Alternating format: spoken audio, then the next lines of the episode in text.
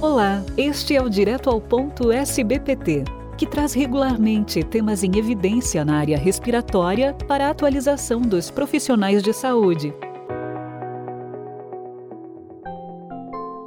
Nossa convidada é a doutora Rosemary Maurici da Silva, médica pneumologista, doutora em ciências pneumológicas, professora do Departamento de Clínica Médica e do Programa de Pós-Graduação em Ciências Médicas da Universidade Federal de Santa Catarina e bolsista de Produtividade em Pesquisa do CNPq.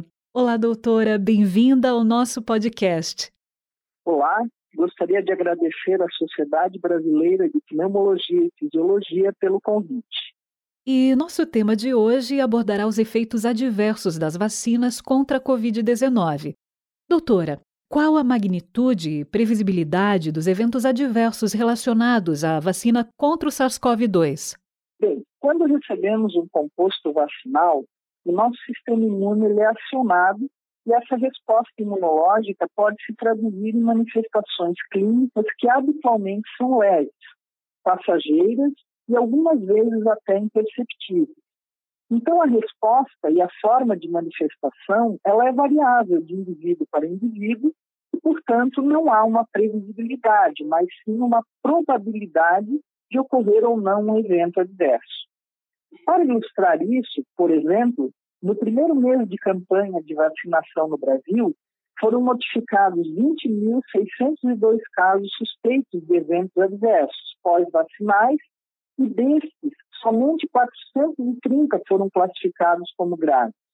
É importante salientar que nenhum óbito apresentou relação causal com as vacinas, e as reações adversas graves são muito raras. Porém, as chances de adoecer pela Covid-19 são muito maiores do que por reação da vacina.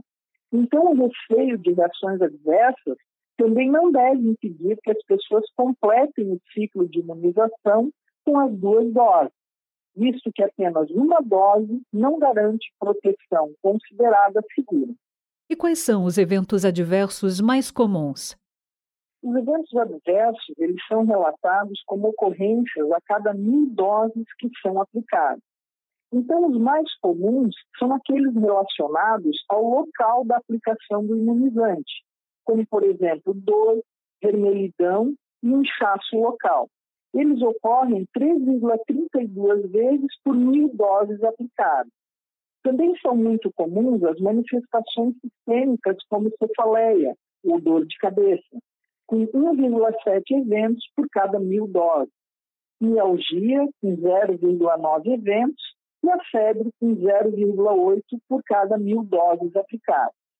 Esses casos de reações adversas são leves, as reações graves normalmente são raras, como, por exemplo, a miocardite, a síndrome de Guillain-Barré, elas podem ocorrer, porém, numa escala muito menor. Como os índices de vacinação são muito altos, e se observarmos os números absolutos de ocorrências, há uma falsa impressão de que esses eventos são comuns. Porém, quando traduzidos para um indicador de eventos por dose aplicada, observa-se que isso não é real.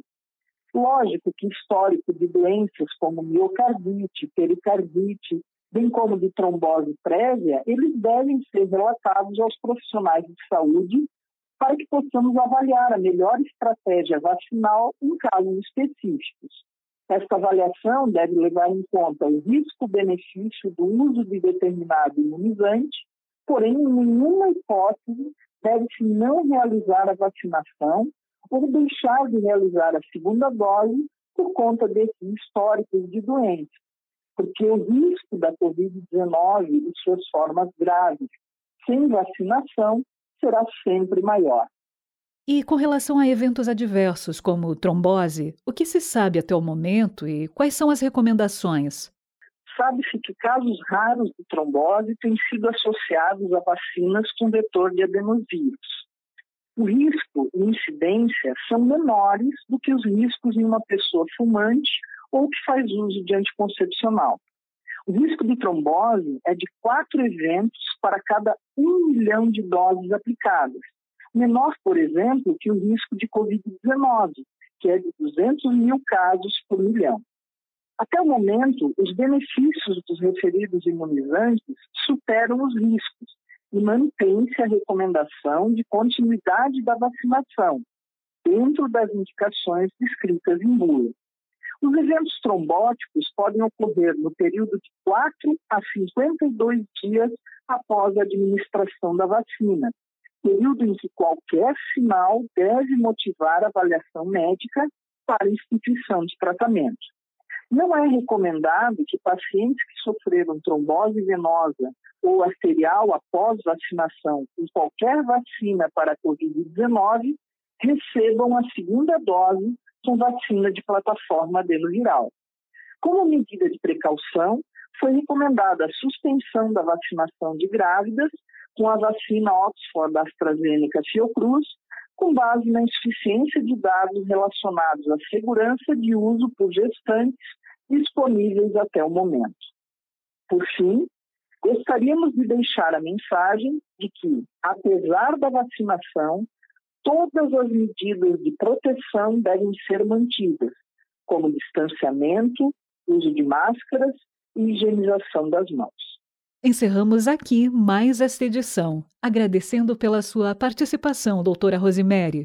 Agradeço novamente à Sociedade Brasileira de Pneumologia e Fisiologia e aos ouvintes desse podcast. Este foi o Direto ao Ponto, um podcast da SBPT, com o apoio dos laboratórios Axê, Beringer Ingelheim, Glenmark e Vertex, sempre com conhecimentos atualizados para você. Fiquem bem e até a próxima edição.